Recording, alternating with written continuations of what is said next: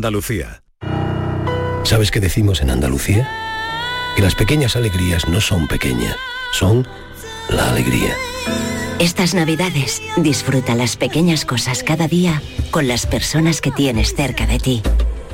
Y cualquier día del año, ven Andalucía. Y también te lo digo yo, Antonio Banderas. Estas navidades, date una alegría. Ven Andalucía. Campaña financiada con fondos FEDER, Junta de Andalucía.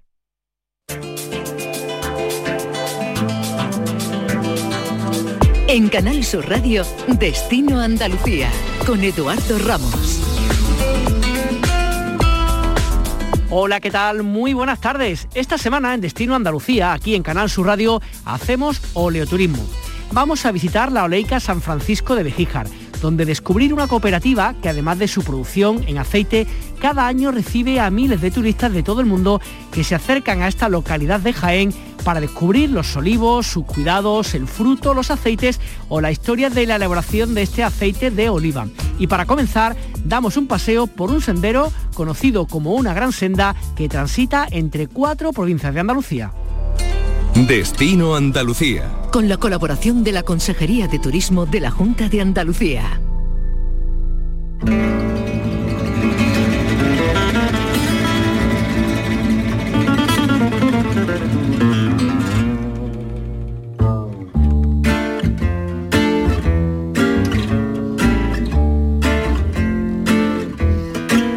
Caminando, corriendo o en bicicleta son solo tres de las posibilidades para recorrer alguno de los tramos del sendero Gran Recorrido GR48 de Sierra Morena, un trazado que discurre por caminos públicos de las provincias de Huelva, de Sevilla, de Jaén y de Córdoba.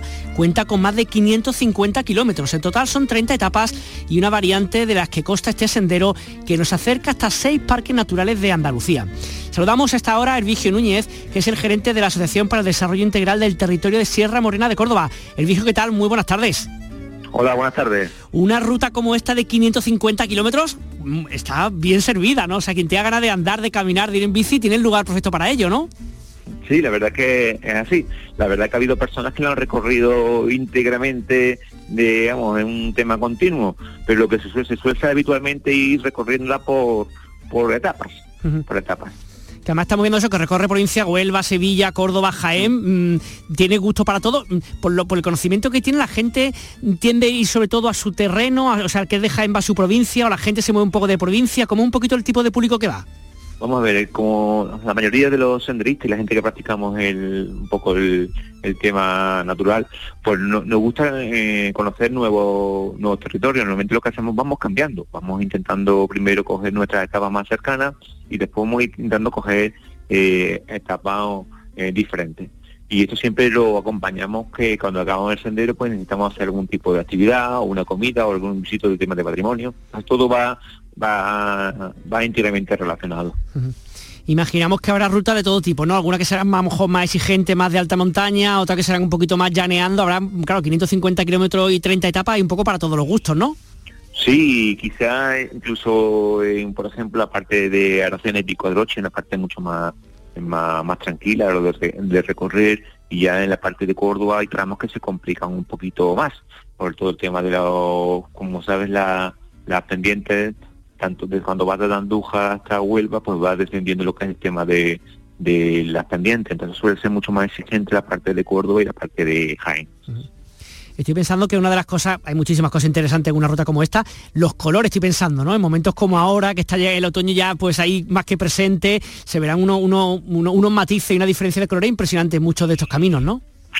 Bueno, mira, pues acaba de dar un poco con la, con la clave, ahora mismo estamos en una etapa, una zona, para mí una de las más bonitas que hay ahora mismo en una estación de las más bonitas, con el tema de los colores que comenta. Ahora la lluvia esta que nos han acompañado hoy va a hacer que los próximos días van a va a ser eh, espectacular, porque que el campo es muy agradecido, con poquitas gotas de agua, pues bueno, nos da un aspecto mucho más verde, mucho más, más luminoso a la hora de hacer un ese tipo de planteamiento, con lo cual ahora podemos encontrar los castañares fundamentalmente en Aracina, todo el tema de las encinas, con ¿no? que las montaneras, en la parte de la dehesa entre, entre Córdoba y, y Sevilla, y un tema bastante interesante, el tema de olivar y demás, en la parte de, de Andújar y de Peñaperro. Imaginamos que también, aparte de conocer el campo andaluz, que es precioso, ¿no? Y estos parques naturales por los que se pasa, en esta 30 etapa también servirá estupendamente para conocer el municipio y conocer su cultura, su gastronomía y su gente, ¿no? Bueno, como tú apuntas, el tema gastronómico es un tema básico. Ten en cuenta que estamos hablando por aquí, por aquí existen denominaciones de, origen, IGP y, y recursos bastante reconocidos. Pasamos del ibérico, tanto en, sobre todo en Aracena y Pico de Aroche, o el, tema del anís de Casalla, o el aceite de, Córdoba y, y, Jaén, sin olvidar todo el tema de la, carne cinegética, que estamos en plena temporada de casa y bueno, ya tenemos, eh, podemos disfrutar de todo el tema de, de gustar nuestro eh, tema de cinegético, ¿no? Aparte tenemos también, como comenta, tenemos bastantes puntos de interés cultural, hablando de Montoro, de Casalla, de la propia Aracena con su gruta, eh, su gruta de, la maravilla, y estamos encontrando distintos paisajes, con lo cual podemos darle yo sé, un, un planteamiento bastante global y completo a, al senderista y al turista. Oye, aquella persona dijo que, que de pronto se plantea, se mete y pone GR48 estos 550 kilómetros, para que no se agobien y no entre ansiedad, ¿qué les recomienda? ¿Por dónde se puede empezar? ¿Qué, ¿Cómo sería la forma de acercarse así con un poquito a poco y después ir pillándole pues de vez en cuando pues más, más tiempo y todo eso? ¿Por dónde empezamos? Yo en, principio, como te he comentado, yo iría lo más cercano, si soy de Huelva o de Sevilla o bien me pilla allí de vacaciones, pues optaría para uno de los tramos que, que estén cercanos a mi mi opción y si ya me entra el gusanillo pues iría tocando otro tipo de, de planteamiento. A mí como turista me gusta conocer siempre espacios espacios nuevos. Yo casi todos los senderos que están por aquí lo he, lo he recorrido. Y en cuenta que a partir de ahí también podemos entrar en otro tipo de recursos, como el tema del recurso de, por ejemplo, el tema del avistamiento de aves, de fauna, o incluso el de los cielos, porque son Starlight, estamos en zona de cielo oscuro. De cualquier tipo de recursos pueden ser opcionable, con lo cual yo para empezar empezaría quizás con los senderos mucho más más cercanos o bien a mi a mi residencia o bien al lugar donde donde vayamos a pasar unos días de vacaciones. Eh, toda esta ruta, aparte de poder ir andando, bueno, corriendo que el que quiera, ¿también pueden hacerse en bicicleta, en otros medios de transporte o cómo sería más la forma para hacerla? Vamos a ver, en el tanto en, los, vamos a llamar los, los tracks que están en la en la página web de GR48 podemos ver si el, la ruta es ciclable o no ciclable. En principio, yo conozco gente que la han hecho eh, completamente en bici, todo lo que es la desde Barranco hasta Santa Elena, ¿no? Pero bueno, hay partes más o menos dificultosas y creo que la recomendación que te dan en los tracks creo que es interesante, o los tracks o la misma memoria descriptiva que la podéis descargar en PDF. Mm, la verdad que son muchos los espacios por los cuales se puede caminar desde nuestra tierra, desde Andalucía. Y también quería aprovechar para preguntarle, Hervicio, sobre otra cosa muy bonita que a veces no se conoce tanto, que es el Camino Mozárabe, que también pasa un poco por distintos lugares, pero también un poco por donde se encuentra usted, ¿no? Sí, efectivamente, estamos hablando de, como sabéis, siempre damos a conocer el camino eh, francés, el, camino del norte, como el camino de Santiago, o el camino de la Plata. También nos encontramos con el camino Monsalve, que pasan cinco, cinco provincias por parte de él. Aquí, bueno, eh, no solo eh, acompañamos al, tema sendero, también se acompaña con el tema de el tema experiencial.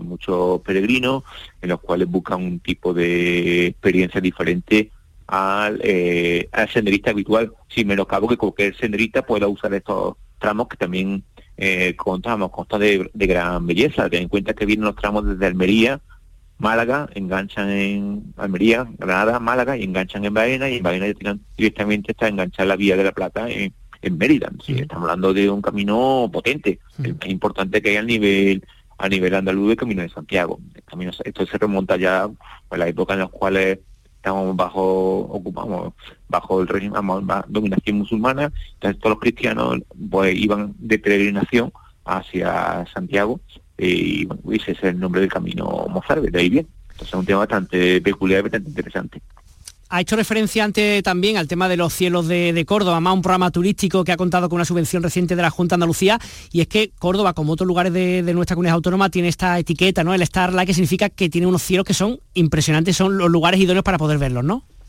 Bueno, eh, lo que es la Reserva Starlight es completa, es decir, coge Aracena, eh, Sierra Norte, eh, Sierra Morena Cordobesa y Sierra Morena Jienense, es decir, son las, las reservas Starlight más, más grandes de, de, España. Sí, ahí estamos todos juntos en ese, en ese trabajo y la verdad que sí, que es un tema eh, interesante. Muchas veces nos quedamos con la sensación que cuando llegue a acabar, el día no hay otras cosas que hacer que irse a comer, a pasar un buen rato con los amigos, pero también podemos hacer un tipo de actividad con el tema de las estrellas.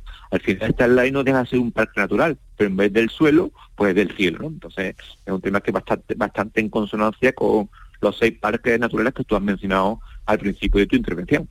Ya para terminar, aquellas personas que hayan escuchado esta entrevista, que le interese participar de todo, de algunas de las cosas de las que hemos hablado, ¿cómo hacen para, digamos, para hacerse una composición de lugar, incluso para poder contratar cosas y para poder informarse? Mira, o bien se meten en la página web de GR Sierra Morena Cordobesa para el GR48 o en el del Camino Mozárabe, también la página, o bien en el tema de Astronomía Sierra Morena, en el cual también damos una información de los aquellos puntos en los cuales podemos dar una se pueden encontrar unos miradores y podemos dar una podemos disfrutar de una mayor visión de los de los astros. Hervigio Núñez, pues eh, gerente del GDR de Sierra Buena Cordobesa, muchísimas gracias por estar con nosotros en Canal Sur Radio. Que tengan buena tarde. Venga, muchísimas gracias a vosotros por llamar y animaros a aprovechar nuestros recursos.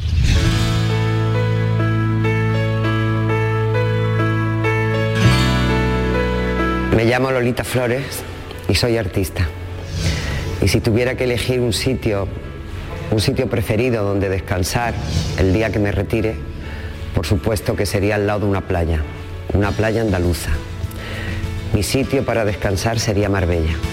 Allí he veraneado, allí me he criado, allí se han criado prácticamente mis hijos y le tengo un cariño muy grande a Málaga y a su provincia y sobre todo a esa tierra, a Marbella.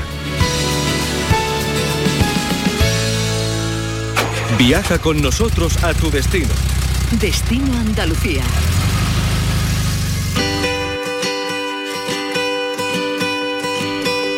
Le contamos ahora la historia de tres personas que hace ya casi 25 años, todos dedicados al mundo del turismo, pues pensaron en qué ofrecer para aquellas personas que venían a nuestra tierra y conocer algo típico. ¿Y qué más típico que conocer el aceite, un producto de primer nivel que todo el mundo valora y todo esto relacionado con el mundo del turismo? El Molino de la Paca, que se encuentra en Alorín el Grande, lleva pues eso, casi un cuarto de siglo abierto. Félix Martínez es eh, de Mediterránea SL, responsable de este espacio. Félix, ¿qué tal? Buenas tardes. Hola, buenas tardes. ¿Cómo estás, Eduardo?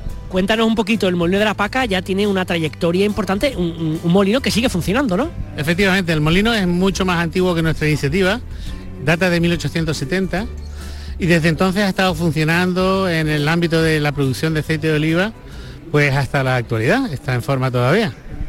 Cuéntanos cómo se os ocurre, digamos, mm, este proyecto y cómo, cómo topáis con este molino.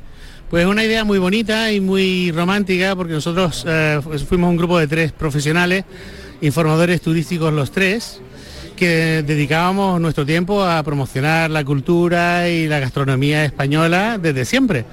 Y estando en Málaga y estando en Andalucía, pues dijimos, pues parece que no hay ningún sitio donde nosotros podamos mostrar cómo se hace nuestro aceite de oliva virgen extra y qué beneficios tiene para la salud. Y sobre todo muy, muy interesante porque lo creamos para extranjeros y tuvimos también el interés de los propios españoles. ¿no? Y aquellas personas que cuando sea posible hagan una visita, ¿qué se van a encontrar? ¿Cómo es una visita típica ahí en este molino? Pues mira, te explico un poco. El molino desde 1998 nosotros empezamos a hacer la visita en la parte tradicional, que es un molino de muela, de muela de granito y de prensa y decantación, normal. Desde 1999 se incorporó una sección dedicada a prensa y centrifugación, que es un método más moderno. Entonces lo que nosotros hacemos allí pues es explicarles el origen y el tratamiento del fruto y las diferencias de producción entre el método antiguo y el método moderno. Imagino que habrá degustación de aceite y aquel que quiera comprar también podrá hacerlo, ¿no? Yo encantado te digo que sí, que nosotros evidentemente el aceite de oliva es bueno solo, se puede beber y es una medicina para el cuerpo y para el cerebro. Entonces nosotros hacemos degustaciones de aceite de oliva y además lo acompañamos con aceitunas partidas de la zona, les damos una copita de vino de Málaga que no puede faltar. Eh, hasta ahora, y siempre hay que poner entre paréntesis, no hasta ahora con el tema de la pandemia y olvidando un poquito de eso, pero ¿qué tipo de público es el que habitualmente ha visitado el Molino de la Paca?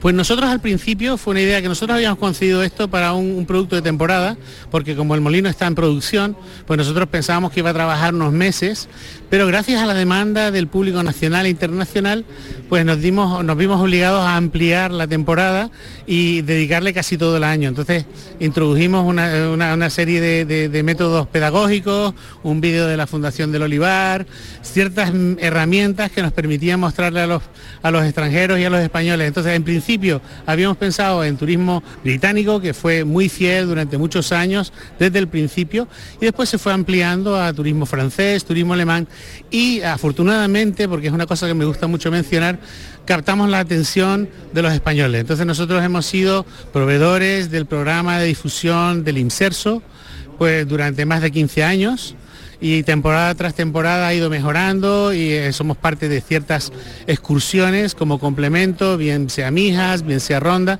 y eh, la verdad es que el resultado ha sido muy satisfactorio que en un momento como este en el cual el viajar para gente le supone, o todo el mundo dice, ¿no? los expertos que buscan experiencia, que buscan acercarse a la realidad, que buscan acercarse a lo auténtico, digamos que vuestro producto para eso es como clavado, ¿no? Claro, es una sorpresa, es una, son detalles pequeños que el, gran consumidor no conoce, pues no sé, la evolución de la fruta, los métodos de obtención, el tratamiento de los residuos, son cosas que aportan mucho valor al, al aceite de oliva y a nuestra cultura, ¿no?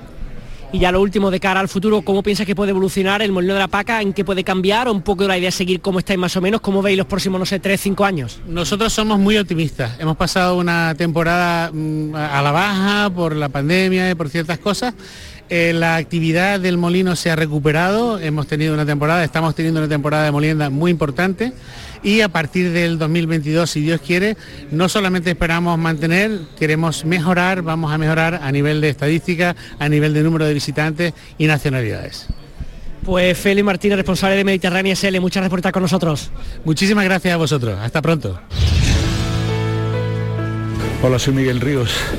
Llevo como mucho tiempo recomendando la, visita a Mojácar. Mojácar me parece Oaxaca, el Cabo de Gata, toda esa parte de, la Andalucía oriental donde muchas veces he ido a, perderme por sus ramas maravillosas y es altamente recomendable. Es un sitio que ha, seguido preservándose con una cierta dificultad y vamos a seguir luchando para que siga en el estado más puro posible.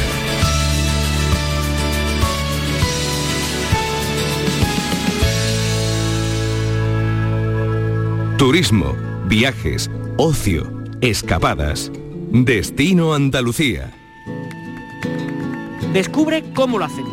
Con esta frase se puede resumir la intención de Oleica San Francisco, fundado eh, hace casi un siglo, en el año 1927, para descubrir el mundo del aceite de oliva, conociendo al árbol, sus cuidados, sus frutos, los aceites por supuesto y la historia de su elaboración y además sobre todo descubrir la tierra y sus gentes, una seña de identidad en muchísimos lugares de nuestra comunidad autónoma Andalucía, entre ellos sin duda Jaén. Viaje al mundo del aceite fue en el año 2011 el punto de arranque para un proyecto oleoturístico al que a día de hoy ya se han sumado más de 30.000 visitantes de 50 países. Tenemos con nosotros a José Antonio Jiménez, director gerente de Oleica San Francisco. José Antonio, ¿qué tal? Buenas tardes. Hola, buenas tardes. No sé si estos 30.000 visitantes de 50 países han aumentado. Oye, eso son unas cifras muy importantes, ¿no? Sí, la verdad que sí.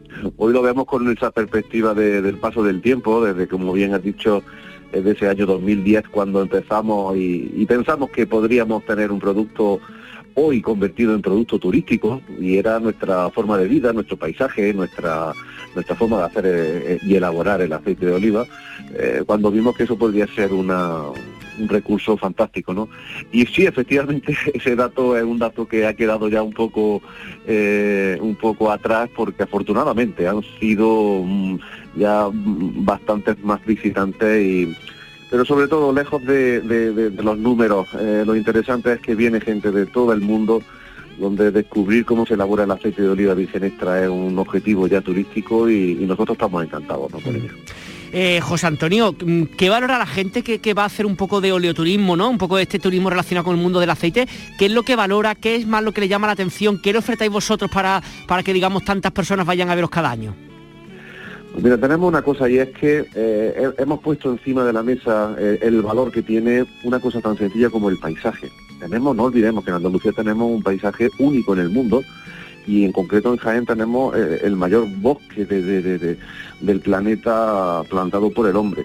Eso ya de antemano marca una diferencia, yo diría que, que, es sustancial, ¿no? Porque la gente cuando hay gente que a todos los que vienen le preguntamos por qué habéis venido aquí, por qué habéis y hay un gran porcentaje de que estamos pasando por esta zona y es que es imposible no parar, ¿no?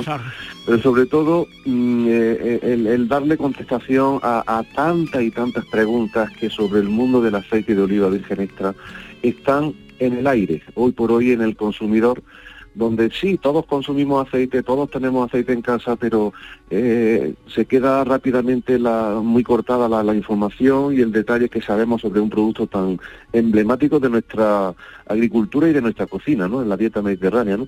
No sabemos tanto como creemos del aceite, y afortunadamente nuestros visitantes lo que viene es mm, llamado a que contestemos las diferencias, el porqué de los sabores, las variedades y sobre todo descubrir cómo se hace un, zumo natural tan saludable como el aceite de oliva para a partir de, del momento de haber viajado al mundo del aceite tener otro tipo de, decisiones como consumidores. Eso es algo especial. Que estoy pensando de todo el proceso ¿no? en el cual se compone a lo mejor eh, el hecho de tener el aceite finalmente desde que siembras el árbol, lo vas regando, se recoge la aceituna, la almazara, el envasado. ¿Qué es lo que más le llama la atención? No sé si el tema esto de coger propiamente la aceituna con todo lo que supone eso de esfuerzo físico le llama a la gente la atención en este viaje turístico que organizáis o qué es lo que más le sorprende al al, público que visita? Pues mira, uno, de, los, productos que, nosotros quisimos poner a disposición de los visitantes era el llamado aceituneros por un día.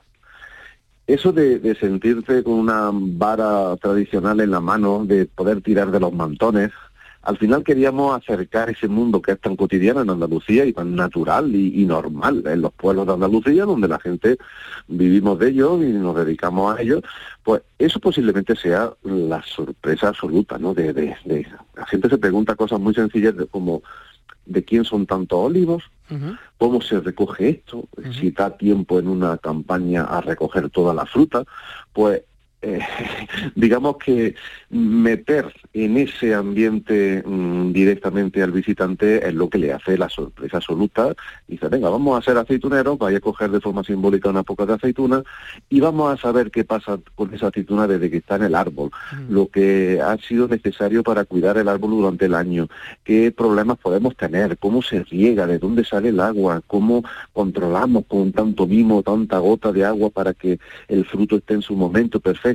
Todo eso mm, compendios de, cositas son las que atrae. El aceitunero por un día es algo, una experiencia absoluta, una, experiencia inolvidable. estoy imaginando que aquel, aquellos que tengan olivo dice, ¿quién va a querer venir? Incluso pagar algo por coger aceituna, pero también comprendo que aquel que no conozca eh, realmente esto es una experiencia preciosa. Incluso yo no sé si finalmente físicamente se, se pueden procesar alguna de estas aceitunas y llevarse un poquito de aceite cosechado por, por las manos de las propias personas. ¿Eso también pasa? Claro, ese es el, círculo cerrado que queremos completar. Eh, es decir, no pretendemos que nadie nos coja la aceituna, ni mucho menos. no es posible en un día, no es posible. Hablo siempre de una recogida, de una recolección simbólica, pero sí, efectivamente, la, aceituna que se coge en el campo, que cogeremos unos kilos, aprovechamos esta actividad naturalmente, eh, aceituneros por un día, cuando estamos en campaña, es el momento de, de llegar a la fábrica y llegar a la almazara, y esa misma aceituna entra en el proceso de elaboración que se está haciendo en el día para durante la visita que estamos realizando con nuestros visitantes para que entiendan los procesos de elaboración, el qué depende, el cómo y, y demás. Al final de la visita probamos ese aceite que ha sido elaborado con la aceituna que cogimos una hora y media antes en el campo, ¿no? Y por eso digo que cerramos ese círculo perfecto para descubrir y, y sobre todo para hay un germen y que la gente valore lo que hay dentro de una botella de aceite de oliva virgen extra y todo el trabajo que hay detrás de una botella. Esto no es tan sencillo, ni queremos que la gente opine que es muy sencillo, a la que es una fábrica que sale allí un chorro de aceite. No, no, no. Hay cultura, hay vida, hay muchas cosas detrás de una botella y eso es lo que queremos poner encima de la mesa sencillamente para darle ese valor a un producto tan nuestro que algunas veces se nos olvida un poco y, no tiene el interés por parte de, de, los, consumidores. Además estoy pensando que desde un punto de vista turístico, José Antonio, cumple uno de estos de los objetivos importantes, un turismo que no es masivo y es de, este, o sea, que no está en la estación de verano, ¿no? sino que está en cualquier época del año, se puede hacer estas visitas, digamos, a los distintos partes que componen el, el tema del aceite, con lo cual también estupendo que sea otra forma de conocer nuestra tierra, ¿no? Naturalmente, lo has dicho muy bien. Eh, hoy el turismo, después de esto que hemos vivido esto, este año con el COVID y demás, eh, el ofrecer experiencias es lo que está ahora mismo en, la necesidad del turismo que está viajando. Eh, efectivamente, nos ha permitido como, como empresa mm, desarrollar actividades que de esa le dicen, lo que hasta ese momento eran los, los, grandes núcleos turísticos. Eh, nosotros estamos en una situación muy específica, junto a las ciudades de Baeza, Úbeda, como ciudades patrimonio, tenemos parques naturales muy cercanos en Jaén, tenemos la ciudad de Jaén, pero tenemos puntos como Granada, Córdoba, Sevilla cercanos también. ¿no?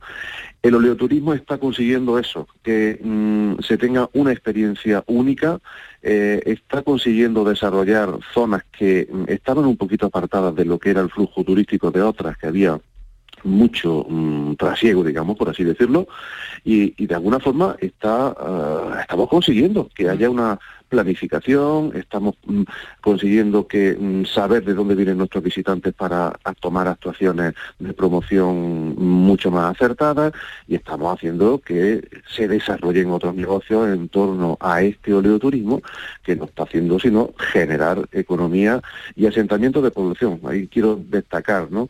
Eh, esta semana hemos incorporado nuevo personal a nuestra a nuestra almazara porque es que necesitamos más guías, necesitamos gente preparada. Y con idiomas también imagino, ¿no? Que claro, claro, es todo enganchadito, ¿no? Como ves, para que venga tanta gente desde el extranjero necesitamos tener un personal preparado, una profesionalización y dedicar personal específicamente dentro de la estructura de nuestra almazara a que estén gestionando el booking adecuadamente, contacto con operadores, con agentes de viajes y los emisores de esos extranjeros que vemos que al fin y al cabo no dejan de ser un, gran potencial eh, para nuestro para nuestro negocio. ¿no? Pues José Antonio Jiménez, director gerente de Oleica San Francisco, un placer hablar con usted y de verdad felicitarle por una experiencia tan bonita como esta de conocer lo nuestro y de que gente de fuera pueda venir también a conocer y a disfrutar un poco de, lo que hacéis. Un abrazo y muy buenas tardes. Pues muchísimas gracias, buenas tardes. Invito a todo el mundo a que venga a Oleícola San Francisco a ser aceituneros por un día y a descubrir cómo lo hacemos. Muchas gracias. La destilería vuelve a Sevilla, pero esta vez lo hace con la banda al completo para volver a vibrar con su público. Trae a escena sus propuestas donde podemos encontrar reggae, rumba, cumbia, ska o incluso rock. Presentan su trabajo Claridad. La cita en la sala Marandar este viernes 17 de diciembre a las 10 y media de la noche. No digas nunca que la vida no te quiere, que el amor no te ha dejado tiempo para sonreír. Recuerda siempre que lo malo viene solo y que lo bueno hay que buscarlo y eso depende de ti. Destino Andalucía. Con la colaboración de la Consejería de Turismo de la Junta de Andalucía. Hay una vida sin fronteras y recuerda cada día tus ganas de sonreír. Tú tienes que salir adelante, soltar tu pelo y mueve el cuerpo con mi cante. Abre el cajón de la sonrisa como antes. Deja que el ritmo haga bailar tu corazón, no, no. No te lo pienses ni un instante. Y a la tristeza cuando venga el león de plante. Hoy es el día de los corazones grandes. Olvida todo y hazle caso a mi canción, no, no. Hazle caso a mi canción.